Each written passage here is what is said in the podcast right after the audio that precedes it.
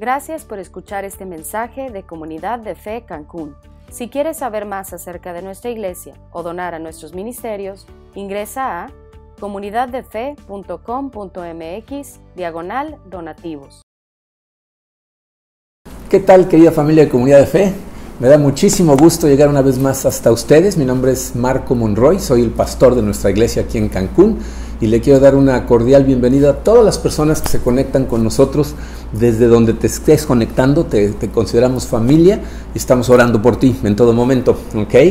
Este, como pueden ver, seguimos con nuestra tecnología de la televisión. Creo que a Kat ya le gustó. No, no es cierto. Lo que pasa es que todavía está malita, ya está mejorando. A lo mejor para la semana que entra ya podamos hacerlo como lo hacíamos antes. Pero bueno, seguimos con nuestra serie La armadura de Dios. Aquí está, la armadura de Dios. Miren, eh, esta serie, eh, si estás entrando a esta serie por primera vez el día de hoy, te has perdido tres eh, partes anteriores. Eh, es una serie muy importante por, por una simple razón. Que Pablo a través de la explicación de la analogía de, la armadura de Dios no, nos explica cómo se vive la vida cristiana. Y es algo que puede ser un poco confuso porque para mucha gente hay, una confusión entre cuánto depende de mi propia fortaleza eh, eh, y cuánto depende del trabajo que Dios hace en mí. Miren, lo que sucede es que eh, hay, hay diferentes grupos de textos en la Biblia que parecen apuntar en una o en otra dirección. Y ha habido iglesias, incluso denominaciones, que lo que hacen es apoyarse totalmente en uno de los grupos de textos, son iglesias que a lo mejor se, enfocan mucho en lo que tiene que hacer uno mismo y entonces se vuelven muy legalistas y le ponen todo el énfasis en, en nuestro propio control. Pero luego hay también otras iglesias o denominaciones que lo que hacen es enfocarse en los otros textos y entonces lo que dicen es, ya eres salvo, ya ganamos la batalla, estamos en, la vida eterna, estamos en la era de la gracia y, entonces piensan que pueden vivir la vida como ellos quieran. Entonces la pregunta para mucha gente es cuál es la buena, cuál es la correcta. Bueno, por eso eh, estamos estudiando la armadura de Dios y es tan útil porque la metáfora es excelente. Lo que Pablo nos está diciendo es, eh, cuando entregas tu corazón a Cristo, tú recibes todo lo que necesitas eh, para vivir la vida cristiana, pero te lo tienes que poner, tienes que utilizarlo, ¿no? Es, como cuando, cuando compras una televisión inteligente que viene con todo el equipo, cuando la recibes pues, estás emocionado porque ya tienes todo el equipo que necesitas, pero ahora necesitas conectarlo a la fuente de poder, a, la fuente de información para que puedas utilizar la televisión. Bueno, pues eso es lo mismo que nos está diciendo Pablo, no es uno o lo otro. Ni siquiera es a veces uno y a veces el otro, es la unión de las dos cosas. Es que llegues a la conclusión de que tú ya no tenías, pero ya recibiste todo el equipo necesario para vivir la vida cristiana de forma victoriosa, pero ahora que ya lo recibiste, necesitas de tu diligencia para utilizar estas cosas, ponerte la verdad, eh, usar la coraza de la justicia. ¿okay? Entonces la armadura de Dios eh, nos, nos muestra una forma sana de cómo vivir la vida cristiana. ¿Qué sigue ahora? Sigue el calzado apropiado, que es como titulamos este mensaje, el calzado apropiado. Vamos a ponernos en manos de Dios y vamos a analizar esto, está muy, muy interesante. Eh, Padre, te damos tantas gracias, Señor, por tu amor. te doy gracias, Padre, por cada una de las personas que están viendo en este momento este mensaje. Eh, te pido por todos nuestros corazones, Señor, porque mi oración es que esta palabra del día de hoy, eh, a través de tu Espíritu, realmente entre a nuestro corazón y lo transforme. Que nos ayude a verte a ti de una manera diferente para que podamos vivir la vida de una manera diferente. Nos ponemos en tus manos, Padre. Eh, haz con nosotros lo que necesites hacer. Te lo pedimos en el poderoso nombre de tu Hijo Jesucristo. Amén. Muy bien.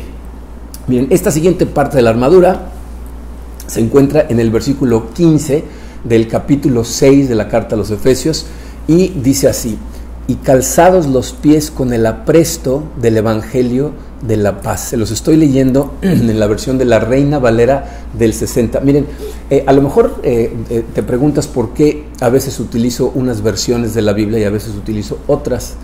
Cuando, cuando los versículos no tienen iniciales al final, significa que provienen de la nueva versión internacional y cuando vienen de cualquier otra Biblia les pongo las iniciales de esa Biblia para que sepas. Eh, pero ¿por qué hago esto? Miren, es muy importante que tú no te eh, enamores o te aferres específicamente a, la versión de la Biblia a la que estás más acostumbrado o en la que aprendiste a leer la Biblia. O sea, obviamente tenemos que tener una Biblia, ¿no? Pero lo importante aquí es qué versión de la Biblia se acerca más a lo que se escribió originalmente. Eh, en este caso, fíjense, este versículo, la mayor parte de nuestras traducciones en español lo tradujeron de una manera diferente, que lo que hace es que mucha gente interprete este versículo de forma equivocada. Eh, es raro, son pocas las ocasiones en donde las dos, la nueva versión internacional y la nueva Biblia latinoamericana, eh, tradujeran un versículo equivocado. Pero la idea que te dan es que el calzado es la disposición de proclamar el Evangelio. Sin embargo, en el original las palabras proclamar o anunciar no aparecen.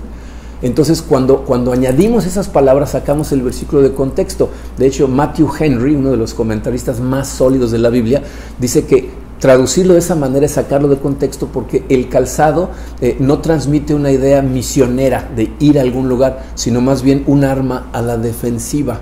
Entonces, por eso estoy utilizando eh, eh, esta versión de la Biblia, porque el verdadero significado de este versículo es el siguiente. Fíjate, dice, el calzado es el apresto o preparación que resultan del Evangelio de la paz. Es decir, eh, el calzado eh, eh, que, nos da este apresto o preparación como resultado del Evangelio es lo que explica la paradoja de un cristiano que, está viviendo en circunstancias complicadas, que tiene adversidad en su vida, que, está recibiendo ataques por todos lados, pero de todas maneras sigue fuerte, este, con, gozo hacia adelante, y, y, son de las cosas que más sorprenden a la gente, ¿no? Pero bueno, vamos a estudiarlo detenidamente y van a ver cómo solamente traducido de esta manera eh, el versículo tiene sentido. Fíjense, este versículo eh, está formado por tres partes, el calzado, el apresto y el evangelio de pastos. Vamos a analizar cada una de esas cosas. Vamos a empezar con el calzado. Lo primero que tenemos que analizar es eh, qué significaba o qué papel jugaba el calzado eh, para, el, trabajo de un soldado romano. Acuérdense que es lo que Pablo está haciendo, es comparar eh, lo que utilizaban los soldados romanos con la vida de un cristiano. A lo mejor te sorprende que cuando habla de la armadura de Dios, eh, mencione el calzado. O sea, ¿será que el calzado es tan importante que valga la pena mencionarlo? Pues miren, lo único que se asemeja a la importancia del calzado en el ejército en esos días son los zapatos deportivos que utilizamos hoy en día. Eh, hoy en día los atletas se han dado cuenta que el tipo de zapato que utilizan es crucial para que tengan éxito en sus deportes. Y lo mismo pasaba en aquella época. En aquella época, fíjense, los, los generales más brillantes se dieron cuenta que, el calzado era algo importantísimo. De hecho, los soldados, tanto griegos como romanos, literalmente ganaban batallas eh, en parte gracias al calzado que utilizaban. O sea, no era todo lo que contaba, eran unos estrategas muy buenos también, pero eh, el buen calzado en la guerra era importantísimo y, necesitaban tener tres cualidades. vamos a analizarlas. Para empezar, el calzado tenía que proveer firmeza. Es decir, el calzado de guerra, eh, eh, si ustedes ponen sandalias soldado romano en, Google, van a salir unas sandalias que tienen unos clavos hacia abajo, lo cual les daba tracción. O sea, para un soldado en medio de un ataque, de una batalla, un resbalón, o sea, si pierden el equilibrio porque el piso estaba medio húmedo lo que sea y se resbalan, podían perder, perder la vida. Entonces los zapatos tenían que darles una firmeza que los hiciera poder enfrentar las cosas sólidamente. Aparte, eh, tenían que tener una cierta dureza. O sea, aparte de, de, darles firmeza, tenían que ser duros para darles protección. Una de las prácticas más comunes de aquella época, las ciudades amuralladas, ponían alrededor de la ciudad, en el piso abajo del, del pasto, como estacas pequeñas, como de dos centímetros y medio, tres centímetros, muy afiladas, ya sea de madera o de metal. El objetivo era que si llegaba un enemigo y se acercaban a tratar de tomar la pared, si sus zapatos no eran lo suficientemente duros, entonces atravesaban el zapato, se les clavaban en los pies y obviamente eso no mataba al soldado, pero lo deshabilitaba totalmente. O sea, luego luchar contra ellos era mucho más fácil. Tenían que tener una dureza, pero aparte tenían que tener una ligereza. O sea, esos zapatos tenían que, aparte de ser duros y firmes, tenían que proveerles de una cierta movilidad. Eh, si, leen un poquito de historia, se van a enterar cómo Julio César y Alejandro el Grande, por parte de los griegos, eh, ganaron muchas batallas debido a que sus ejércitos tenían una movilidad muy buena, o sea, se movían muy rápido. Eh, normalmente cuando se iba acercando un ejército enorme hacia una ciudad, eh, la ciudad se enteraba mucho antes de que llegara el ejército. O sea, una persona viajando sola llegaba muy rápido. Cuando venía un ejército de 10.000 personas, pues venían la mayor parte de los soldados a pie. ¿no? Eran, eran, había algunos a caballo, pero la mayor parte venían caminando. Entonces llegaban y le decían, ahí viene el ejército tal, y como cuánta distancia están, están como a tres días, pero estos eran tan móviles que llegaban en día y medio. Entonces les daban la, idea de que tenían tiempo para prepararse, los agarraban desprevenidos y así ganó Julio César muchas de sus batallas. Entonces, ¿qué papel jugaba el calzado? Un papel importantísimo, les daba tracción, protección y movilidad. ¿ok? Y así como el calzado era crucial para esos ejércitos en aquel entonces, lo es también para el cristiano del día de hoy. ¿E, ¿En qué sentido? Vamos a verlo. Fíjense, la segunda parte es el apresto o la preparación. Dice, cuando interpretamos este versículo correctamente, nos damos cuenta que apresto o preparación es el meollo del asunto. Es, lo que el calzado realmente representa. Cuando Pablo dice debemos estar calzados con el apresto, nos está informando que esto es lo que tenemos que ponernos. Entonces la pregunta es, ¿qué es esto del apresto? Miren, la palabra en griego es eh, otoimasia, otoimasia, quién sabe con dónde lleve el acento, está en griego, etoimasia, que significa ligereza, agilidad o destreza. Y, una vez más, fíjense, tenemos que entender esta etoimasia. Eh, eh, es fácil entenderla si, utilizamos como analogía eh, el mundo de los deportes. Piensen ustedes en el deporte que más les guste y, y van a ver cómo hay algunos atletas en ese deporte que de alguna manera sobresalen por encima de todos los demás. No piensa, por ejemplo, en futbolistas en, el fútbol soccer, que de repente ves a gente que toma el balón y pasa entre 7, 8 jugadores y meten gol de una manera que a otros jugadores lo intentan y no pueden. O sea, como que dices, ¿cómo le hace este cuate? ¿no? O sea, qué, ligereza, qué destreza tiene. ¿no? Yo lo pienso, por ejemplo, en el, en el tenis. ¿no? Yo veo jugar a Roger Federer y parece que está bailando ballet.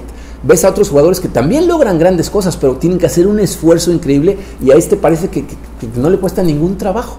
O, piensa en, Michael Jordan. Michael Jordan, tú lo ves jugar básquetbol y, como que desafía la, fuerza de gravedad, ¿no? O sea, lo ves como salta y va volando y otros saltan con él y los demás van cayendo y él sigue volando durante un rato. O, piensa en esto, si tú saltas y vas en una dirección, la mayor parte de los mortales, si necesitan cambiar de dirección, tienen que regresar al piso y cambiar de dirección, ¿no? Pero ¿cuántas veces vimos a Jordan que va en el aire y alguien se le pone frente y como que le da la vuelta y quién sabe cómo, y de todas maneras anota y dices, ¿cómo le hizo este cuate? Bueno, eso es lo que describe esta palabra, etoimasia, ligereza, agilidad, como una asertividad, una firmeza. Fíjate, lo opuesto de esta palabra sería aletargado, lento, inactivo. Entonces piensa cómo estas cosas se aplican para la vida cristiana.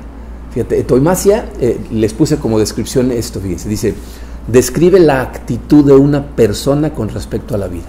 O sea, describe la forma, la actitud con la que tú enfrentas la vida como cristianos. ¿no? Eh, eh, una persona con estas características está lista para enfrentar lo que la vida le mande. ¿No? se sorprende fácilmente, eh, como que sus pies están listos para actuar, ¿no? para enfrentar cambios de repente, es una persona que está llena de energía. Y, si piensas en las tres características que vimos del calzado, firmes, duros y ligeros, eh, esta actitud debería de proveer estas cosas cuando proviene del Evangelio de la Paz. Fíjate, nos debería de dar, si, proviene del Evangelio de la Paz, nos debería dar una seguridad, o sea, eh, necesitas tener una firmeza ante los ataques de la vida ante los ataques del enemigo, ante las circunstancias, para no resbalar, no, no perder el equilibrio. Obviamente estoy hablando espiritualmente hablando, ¿no? Que tú sepas quién eres, de quién eres, en, quién estás soportado. Entonces te da esa firmeza, pero aparte te tiene que dar una fortaleza, o sea, una dureza que, que, que, te, que, no te permita desanimarte tan fácilmente eh, espiritualmente hablando. Cuando caminas sobre las estacas de la vida, pues te da como que una, una cierta dureza uno, de los principales beneficios del Evangelio de la Paz es que te ayuda a aguantar los embates de la vida. Eh, y miren, eh, por favor, no me malentiendan con lo que estoy diciendo en este momento.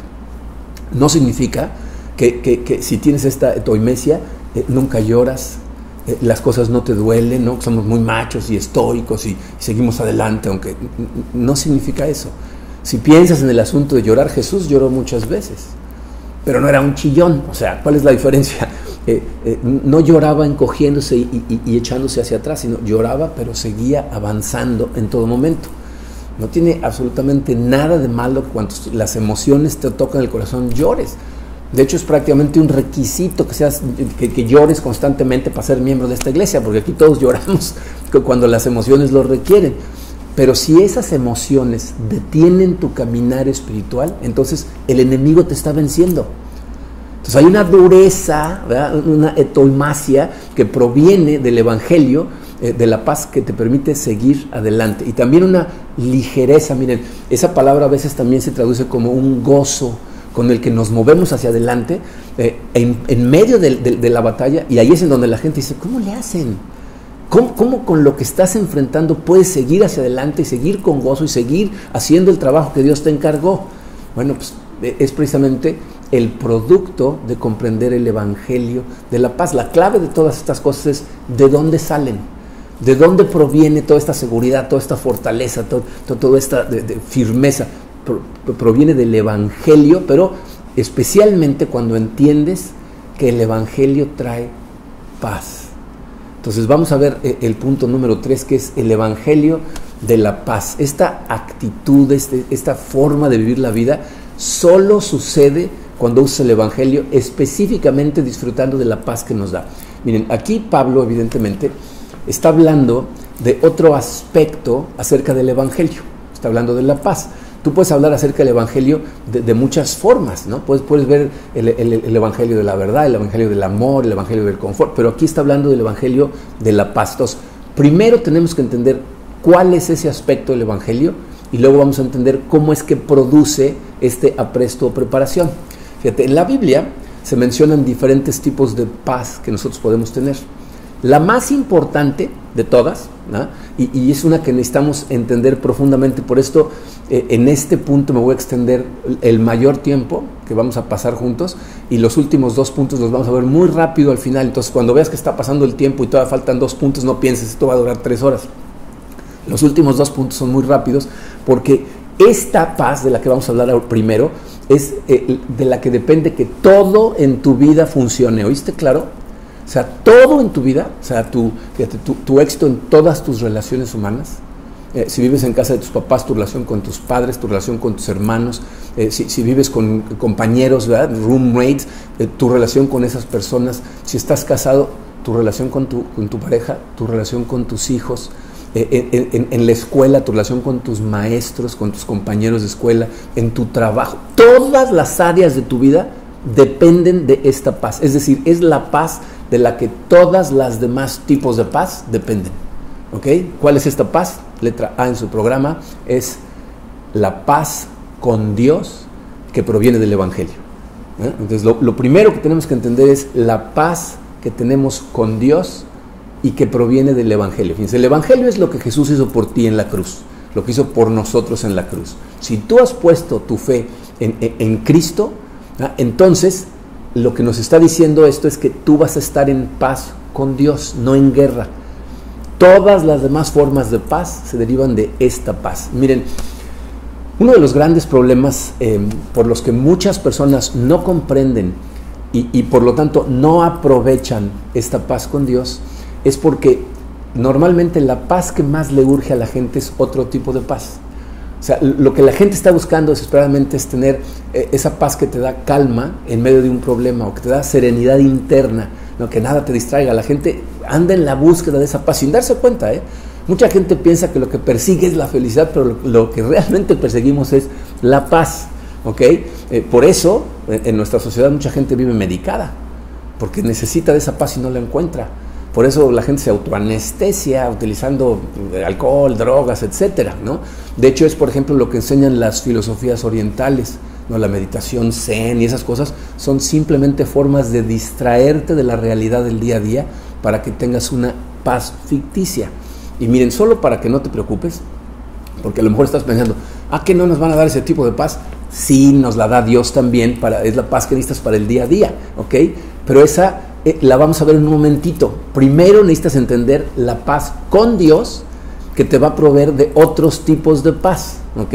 Pero por eso tanta gente no tiene paz en su vida. Tienen problemas, tienen estrés, tienen pandemias, ¿no? Pero como no tienen paz con Dios, no tienen paz, punto, ¿ok? Entonces vamos a entender primero este asunto de la paz con Dios. Fíjense, en, en Romanos 5.1 Pablo dice estas palabras. Dice, en consecuencia, ya que hemos sido justificados mediante la fe, tenemos paz con Dios por medio de nuestro Señor Jesucristo. El principio de ese versículo es lo que vimos la semana pasada. ¿no? Dice, ya que hemos sido justificados mediante la fe, nosotros somos justos, es decir, eh, declarados como gente recta a los ojos de Dios por medio de la fe. Y, y, lo que sigue después Pablo diciendo, dice, y al hacer eso, lo que obtuviste es pan, eh, pan, paz con Dios por lo que hizo Jesucristo, dice, por medio de nuestro Señor Jesucristo. Pero necesitas entender lo que realmente significa lo que nos está diciendo. Fíjense, Romanos 5.10 dice, porque si cuando éramos enemigos de Dios, fuimos reconciliados con Él mediante la muerte de su Hijo, con cuánta más razón, habiendo sido reconciliados, seremos salvados por su vida. Miren, e-, ese versículo podríamos desenmarañarlo y, hacer todo un mensaje nada más de este versículo, pero lo que quiero resaltar de él es lo que dice acerca de nuestra situación con Dios antes de nuestra salvación. ¿Se fijaron lo que dijo? Dice, éramos enemigos de Dios. O sea, antes de entregarle tu vida a Cristo, estabas en guerra contra Dios. Había un antagonismo en tu corazón contra Dios. ¿Ok? Eh, y, lo que tiene que suceder ahora en tu vida es que tu corazón eh, sufra un suavizamiento hacia Dios de manera que puedas vivir realmente reconciliado con Él. Y miren, lo que, lo que he aprendido con los años es, si no reconoces esta verdad, o sea, si tú no entiendes que verdaderamente hay, hay una antagonía entre tu corazón y, y, el corazón de Dios, no vas a poder luego recibir la paz que necesitas para el día a día, que es la que todo el mundo está buscando. Entonces, ¿qué es esta guerra con Dios, esta enemistad? Fíjate, Romanos 8:7 nos lo explica. Dice, la mentalidad pecaminosa es enemiga de Dios, pues no se somete a la ley de Dios ni es capaz de hacerlo. O sea, lo que está diciendo Pablo es, cuando el hombre vive de acuerdo a su naturaleza caída, a su naturaleza pecaminosa, el hombre es de forma natural enemigo de Dios. Y no nada más no se somete a la ley de Dios, no puede someterse a la ley de Dios. O sea, tu mente sin la influencia del Espíritu Santo está en guerra contra Dios. O sea, no nada más Dios está enojado con el hombre, el hombre está enojado con Dios. Eh, Jonathan Edwards, que fue uno de esos pastores eh, poderosísimos eh, en el siglo XVIII, escribió un, sermón que luego se convirtió en un ensayo por ahí de 1736 que, que tituló El hombre naturalmente enemigo de Dios. En, en, ese ensayo, en ese sermón, Edwards prueba eh, usando las escrituras, que en su estado natural la gente no solo dudamos de la existencia de Dios o, solo lo desobedecemos, estamos enojados con Él. Hay una hostilidad hacia Él. Y mira, necesitas entender eh, eh, las implicaciones que esto trae. Si esto es verdad, las implicaciones son tremendas. Nada más detente a pensar por un momento. Fíjate, una de las cosas que la psicología ha descubierto es que si una, una, persona tiene un odio escondido contra alguna persona en su vida y no lo quiere reconocer, ese odio no lo deja vivir funcionalmente. Los psicólogos se dan cuenta que si tú este, tienes un odio contra tu mamá, contra tu papá, contra una persona en particular y está ahí enterrado, pero no lo reconoces, eso hace disfuncional tu vida y termina por afectar todas las áreas de tu vida. Bueno, la Biblia dice que ahí en lo profundo de tu corazón, en, en, el estado natural del ser humano hay un enojo contra Dios. Ahora, cuando recibes a Cristo, viene una reconciliación, pero quedan vestigios en tu corazón que de repente salen, y ahorita vamos a ver por qué salen, pero necesitas saber primero si esto es verdad. Bien, si esto es verdad, sientes cierta culpabilidad. Eh, porque por enojado que estés, parte de ti sabe que no deberías estar tan enojado. ¿Ok? Entonces, tu actitud es un poco ambivalente porque por un lado piensas, no debería estar tan enojado, pero por otro dices, no, se merece que esté enojado, entonces no sabes ni para dónde jalar. Pero, pero esto es preocupante porque fíjate, si es Luis, eh, dice una frase que a mí me pareció la primera vez que la escuché, eh, así como un shock y luego que me puse a pensarla me di cuenta de la verdad tan profunda que, que traía. Dice, originalmente los nazis mataron a los judíos porque los odiaban, pero después los odiaban porque los habían matado. Es decir, se produce una culpabilidad por lo que hiciste que te hace estar todavía más enojado contra la persona a la que se lo hiciste. ¿Ok? Eh, también es cierto que si estás enojado con Dios, ¿qué pasa? No confías en Él. O sea, aparte de que tienes esa culpabilidad, no confías en la gente con la que estás enojado. Al revés, desconfías totalmente. Hemos hablado muchas veces cómo en las relaciones humanas lo que mide la calidad de una, de una relación es la confianza que nos tenemos. Entonces, si tú estás enojado con Dios, no tienes confianza en Él.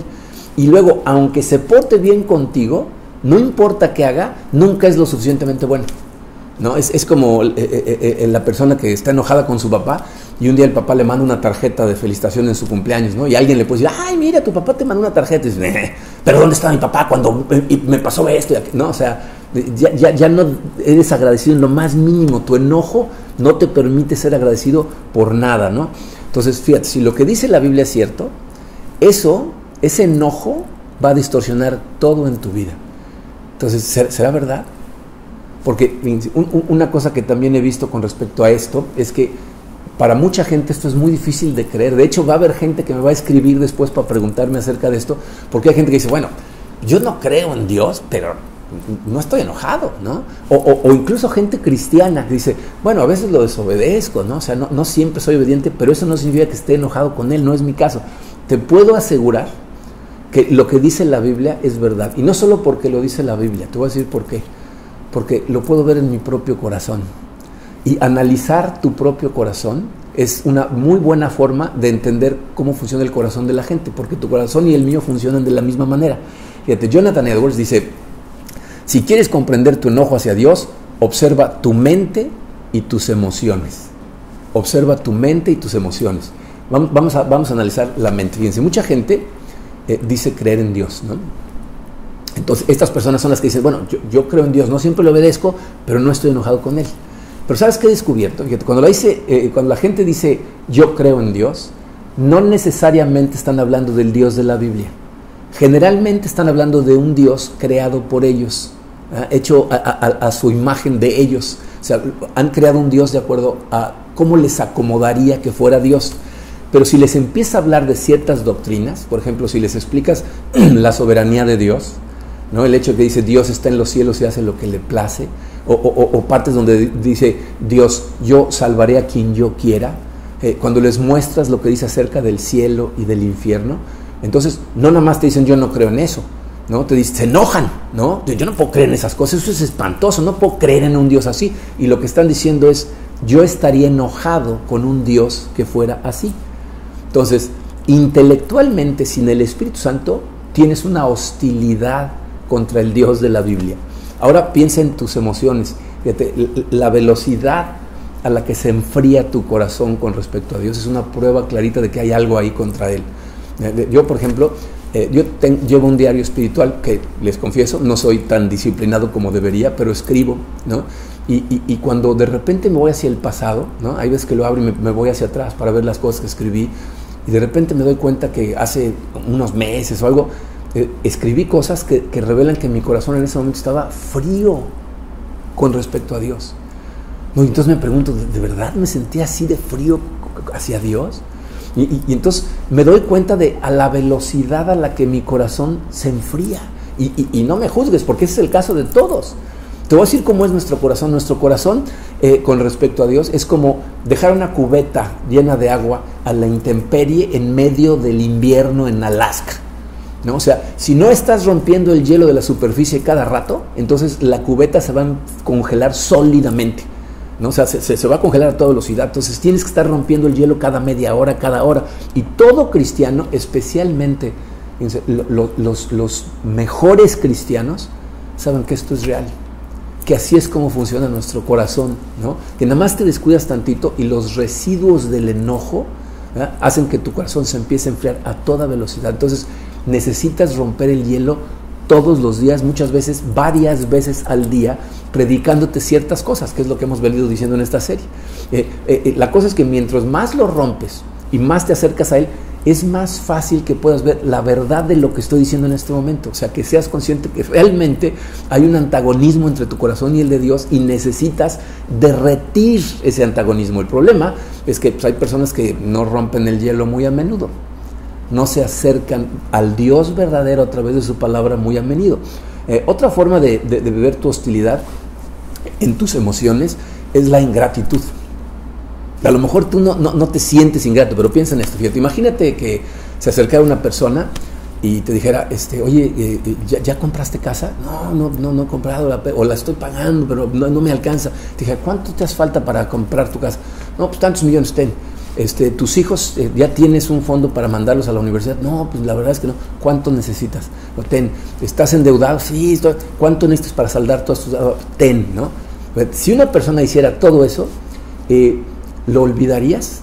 ¿Se te olvidaría que existe esa persona como, como olvidamos a Dios todo el tiempo? ¿Eh? ¿Le, romperías alguna promesa como le rompemos promesa a Dios todo el tiempo? Miren, la verdad es que no tratamos a nadie más de la forma en que tratamos a Dios. No hay nadie que te haya dado tanto como Dios te ha dado y se te olvide. somos ingratos. Ahora fíjate, piensa en la respuesta que tanta gente que no cree en el Evangelio eh, responde cuando, cuando les hablas del Evangelio. Yo he hablado del Evangelio con mucha gente que no cree y, hay una cosa que me sorprende, porque te voy a decir cuál debería ser la, respuesta más racional.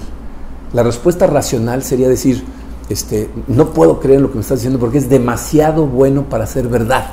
O sea, me estás diciendo que Dios mandó a su Hijo, se hizo hombre y murió de la manera en que murió para que yo fuera perfecto a los ojos de Dios y ahora tengo vida eterna gratis. Es demasiado bueno para ser realidad. No puedo creer en eso. Esa debería ser la respuesta. Pero eso no es lo que dicen. La respuesta más común es, no me gusta esta idea de una sola verdad. No me gusta y no me cae bien la gente que anda hablando de esta sola verdad. Me parece injusto, me parece que es incorrecto. Ya deja de estarme hablando de estas cosas. Es decir, se enojan. O sea, la respuesta no es racional, es irracional y se enojan. Hace tiempo les conté de un amigo que era director de un hotel en, Perú y me invitó a dar un seminario y en la noche, al final del segundo día del seminario, eh, me invitó a cenar a su casa. Había invitado a otras personas, entre ellas una mujer que era mexicana, que yo no sabía que era cristiana.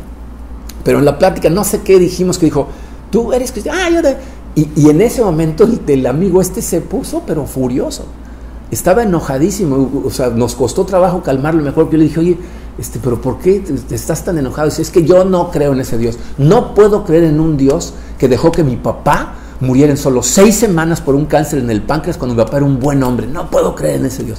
Su problema no es que no cree, su problema es que está enojado con Dios. ¿Cómo puede estar enojado con alguien que no existe? Con alguien en que no cree. Su problema es enojo. Entonces nos damos cuenta que, fíjate, lo que hace el enojo en el corazón de mucha gente es bloquea la razón. O sea, no te deja racionar correctamente y por eso no puedes creer. Jonathan Edwards dice, el enojo que sentimos contra Dios está adormilado en lo profundo del corazón como todos los odios que hacen daño a tu alma. Dice, esos odios se esconden muy bien, pero son como, dice, un, un, eh, eh, un avispero Dice, eh, ahí están dormidos, pero cuando Dios es contrario a tu voluntad, es como si le aventaras una piedra al panal y entonces salen furiosas a inyectarte su veneno. Y fíjate, esa es la razón por la que estamos tan enojados con Dios. Porque lo que Dios nos va a pedir hacer es dejar de perseguir a nuestros ídolos para perseguirlo a Él. Y cuando alguien se opone entre tú y tus ídolos, es, como si te opones entre un oso y su osito, una osa, una mamá osa con su bebé, te pones entre ellos y te conviertes en el enemigo. Entonces tú eres la mamá oso y el osito son tus ídolos. Y cuando Dios te dice deja de perseguir ese ídolo, se convierte en tu enemigo. ¿no? Y entonces salen las avispas furiosas a inyectar su veneno, dice Edwards. Entonces cada vez que sale eh, que las cosas no salen como tú quieres, eh, cada vez que eh, adversidad profunda sucede en tu vida, eso te hace enojar. Y te voy a decir que es lo triste de esto. Muchas veces la gente no se da cuenta, pero dirige ese enojo hacia el lugar equivocado. Muchas veces tu enojo es eh, con, tu pareja, con tus hijos, con tu jefe, algunas personas es con otra raza, ¿no? odian a unas razas. Si te preguntas por qué hay racismo, hay gente que odia al gobierno, ¿no? O sea, tu, enojo verdaderamente es contra Dios, porque no hace lo que tú quieres que haga, pero no te das cuenta y necesitas ser consciente de esto. Este es el principal problema que tenemos, una hostilidad hacia Dios que destruye nuestras vidas y como no tenemos paz con Dios, pues no podemos tener paz con nadie. Ahora, ¿está enojado Dios con nosotros? O sea, la Biblia habla de una ira de Dios. O sea, no es, el problema no es nada más nuestro enojo hacia Dios, sino el enojo de Dios hacia nosotros. Pero fíjate, nuestro enojo eh, con Dios no, no tiene nada que ver con la ira de Dios contra nosotros. Porque Dios, la Biblia nos dice, nos ama. Y aún en su ira hizo algo para, para, salvarnos. Por eso Romanos 5.10 que acabamos de leer dice, cuando éramos enemigos de Dios, fuimos reconciliados con Él mediante la muerte de su Hijo. O sea, por amor Dios nos reconcilió con Él enviando a Jesucristo. O sea, eh, eh, eh, esto es como, como si tú asaltas un banco. ¿no? ahora eres enemigo del Estado. ¿no? Y, lo más probable es que no te vayas a querer entregar. ¿no? Entonces Dios sabía esto y decidió, tengo que enderezar esta situación voy a tener que pagar por él y entonces envía a su hijo para pagar por todos nosotros. Entonces fíjate, cuando, cuando Dios toma estas acciones, está eliminando las dos barreras que nos detienen de tener paz con Dios. Porque una barrera es la que detenía a Dios de tener paz con nosotros, pero en el momento en que Cristo muere en la cruz, se derrumba esa barrera. Dios ya no tiene una barrera de, ira contra nosotros. Entonces ahora envía al Espíritu Santo de alguna manera a despertar a nuestro espíritu, a empezar a suavizar nuestro corazón, a mostrarnos nuestra necedad, nuestro enojo, nuestra ingratitud. Y ahora Dios puede ir libremente tras de nosotros porque la deuda ya se pagó. Y hasta que eso no sea transparentemente claro y lo reconozcas, tu corazón no va a empezar a suavizarse y no vas a tener paz con Dios. Fíjate, piensa en las cosas que dijimos acerca del calzado. ¿Por qué tanta gente que se llaman a sí mismos cristianos no tienen esa ligereza en su caminar espiritual? ¿Por qué no tienen esa firmeza, esa seguridad de quién eres y de quién eres? Porque estás enojado con Él. Porque eh, Dios no hace lo que tú quieres y, sin darte cuenta estás enojado con Él. ¿Por qué no puedes manejar las situaciones y los problemas de la vida? Porque los ves como castigos. Y entonces te enojas con Dios no tienes gozo, no tienes libertad, no tienes una seguridad real porque no reconoces ese enojo. Deja trabajar al Espíritu Santo en tu corazón para que empiece a mostrarte y liberarte del enojo. Estás empezando a creer que esto que estoy diciendo es real, porque si no lo ves, si no lo reconoces, no vas a poder dejar al Espíritu trabajar en él. Entonces, el Evangelio de la paz nos dice que Dios ya no está enojado con nosotros y ahora tenemos que dejarlo a, a Él trabajar en nosotros para que dejemos de estar enojados con Él. Deja de estar enojado con Dios simplemente porque es Dios.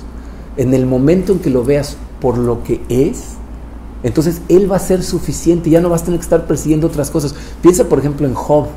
¿no? Dios le quita todas las cosas a Job y Job se la pasa discutiendo con Dios todo el libro y al final, cuando Dios le, le habla, no le da una respuesta. O sea, cuando dice, ¿por qué? ¿Por qué? Porque él no le da una respuesta. Se revela ante, ante él, o sea, se muestra como realmente es. Y lo que Job al final dice es, yo pensé que tú eras el que se interponía entre mi felicidad y yo, pero ahora veo que tú eres la felicidad. Y se aferra a él. Y eso es lo que tiene que pasar. Tienes que rendirte a él, dejarlo a él ser el que controla el universo. Tienes que confiar en él. Este es eh, un, cambio en tu corazón que debe de suceder cuando entiendes realmente el Evangelio porque el Espíritu Santo te está hablando al corazón.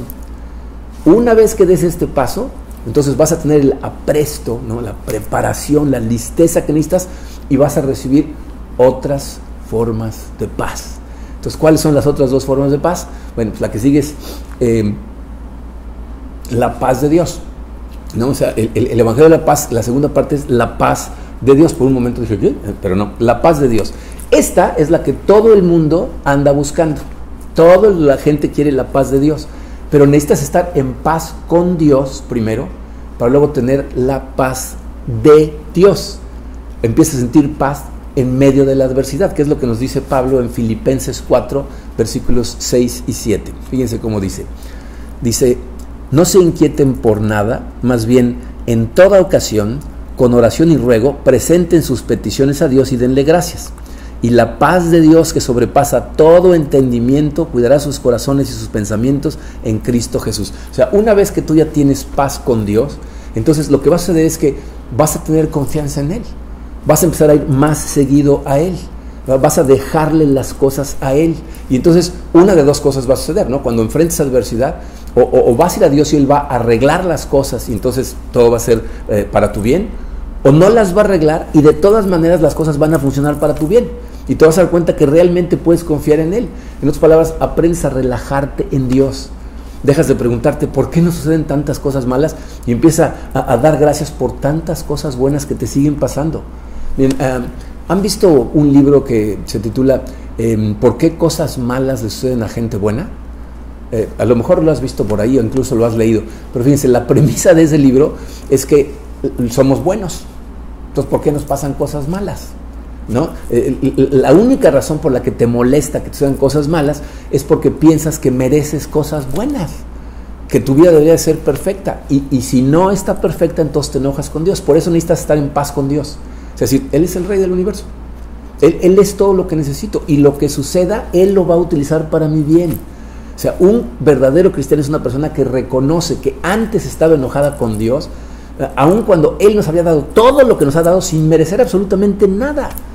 De hecho, si te diera lo que realmente te mereces, te estarías perdido. Cuando por fin entiendas eso, te van a dejar de molestar las circunstancias y vas a tener esa dureza de la que estábamos hablando, que aunque vengan cosas difíciles, aunque a veces cosas te causen llanto, vas a poder seguir hacia adelante. Entonces, cuando estás en paz con Dios, puedes recibir la paz de Dios. Y entonces, por fin, vas a tener, letra C, la paz con los demás. O sea, fíjate, aquí es cuando te das cuenta que mucho del enojo que sentías contra otras personas era realmente el enojo contra Dios que no es la gente la que te está haciendo enojar, sino tu frustración porque las cosas no pasan como tú quieres. y aun cuando la gente es manipulada por el enemigo y que hagan cosas que te afecten o, te duelan sin querer o a propósito, vas a ver a la gente de una manera diferente, las vas a ver como criaturas de Dios que necesitan del Evangelio. Entonces nos vas a ver de otra manera. Fíjate, Pablo nos dice esto en 2 de Corintios 5. Fíjate, dice a partir del versículo 18, todo esto proviene de Dios, quien por medio de Cristo nos reconcilió consigo mismo y nos dio el ministerio de la reconciliación. Esto es, que en Cristo Dios estaba reconciliando al mundo consigo mismo, no tomándole en cuenta sus pecados y encargándonos a nosotros el mensaje de la reconciliación. O sea, nuestro trabajo, fíjate, es llevarle a la gente que no conoce a Dios el mensaje de reconciliación, el hecho de que Dios ya mandó a Cristo a morir por, por nosotros y entonces la barrera entre Dios y nosotros ya desapareció. Y, y, que ahora nosotros tenemos el trabajo de permitirle trabajar en nuestro corazón para estar reconciliados. Pero esto va a ser imposible hacerlo si tú ves a todos los incrédulos como tus enemigos. ¿No? O sea, por eso entender el Evangelio de la paz lo que hace es abrirte los ojos, dejarte ver. Miren, una de las cosas que he aprendido con la situación de nuestros hijos es que es muy difícil enojarte con un ciego porque tira algo, porque se tropieza con algo, porque rompe un vaso. O sea, no, te causa ni, ni cosquillas, o sea, no te hace enojar ni remotamente. ¿Por qué? Pues porque estás ciego. Y la Biblia nos dice que antes de tener al Espíritu Santo en nuestro corazón, estábamos ciegos y la gente que no lo conoce está ciega. Solamente cuando entiendes estas cosas puedes entender a Jesucristo en la cruz diciendo, perdona a los padres, no saben lo que hacen, no ven, están ciegos. Entonces nuestro trabajo es llevar el mensaje de reconciliación a un grupo de gente ciega a la que podemos llevarle la vista y entonces puedan vivir de forma diferente, pero no vamos a poder hacer estas cosas si no tenemos la armadura de Dios. Esto es lo que significa calzarnos con el apresto del Evangelio de la paz que entendamos que estamos ya en paz con Dios y que entender que tenemos esa paz con Él nos dé paz, nos dé confianza en que lo que suceda Dios lo tiene realmente bajo control y nos da paz con la gente a nuestro alrededor.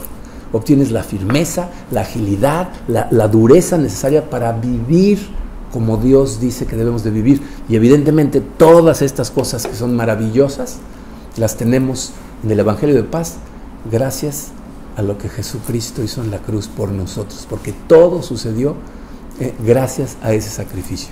Así es de que vamos a orar y vamos a celebrar la cena del Señor para recordar ese maravilloso sacrificio que hizo Jesucristo, precisamente para derrumbar esa pared que se ponía entre Dios y nosotros. Vamos a orar. Padre Santo, eh, te doy Señor, tantas gracias como lo hacemos siempre por el amor increíble que nos has mostrado cuando enviaste a tu Hijo Jesucristo a morir en la cruz. nada de lo que podemos vivir eh, de forma buena en esta vida, Señor, podría suceder sin eso. Estaríamos perdidos, estaríamos eh, persiguiendo todo el tiempo ídolos falsos, tratando de ser felices alcanzando cosas en esta tierra y simplemente frustrados, ya sea porque las alcanzamos y no producen ese gozo o porque no las alcanzamos y pensamos que de Él debería de provenir nuestro gozo. Ayúdanos a entender, Señor, que todo el gozo, todo el amor, toda la plenitud viene solamente de ti, que tú eres realmente todo lo que necesitamos. Abre nuestros ojos, Señor, para que veamos realmente lo que hiciste por nosotros en la cruz, que tú te reconciliaste con nosotros, que tú enviaste a tu Hijo a pagar por nosotros para que pudiéramos tener esa reconciliación. Ayúdanos a ver en nuestro corazón y darnos cuenta, Señor, si verdaderamente tenemos ese enojo y que está causando tantos estragos en nuestra vida. Te pido, Señor, que tu Santo Espíritu entre al corazón de cada uno de nosotros y empiece a suavizarnos. Empieza a darnos cuenta cómo ese antagonismo contra ti eh, es una incoherencia, que lo que debemos hacer es estar confiados en ti, porque eres un Padre que nos ama. Ayúdanos a tener ese amor hacia ti, como tú lo tienes hacia nosotros, Señor, y a vivir con fortaleza en base a ese amor. Te damos gracias, Padre, y recordamos el sacrificio de tu Hijo Jesucristo en este momento, mientras nos comemos el pan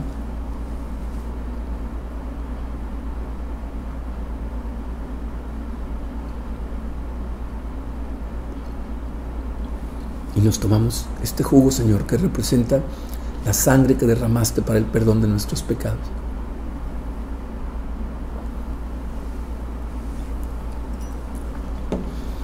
Nos ponemos en tus manos, Señor, y, permite, Señor, que, que tengamos la humildad, la disposición de permitirte trabajar en nosotros.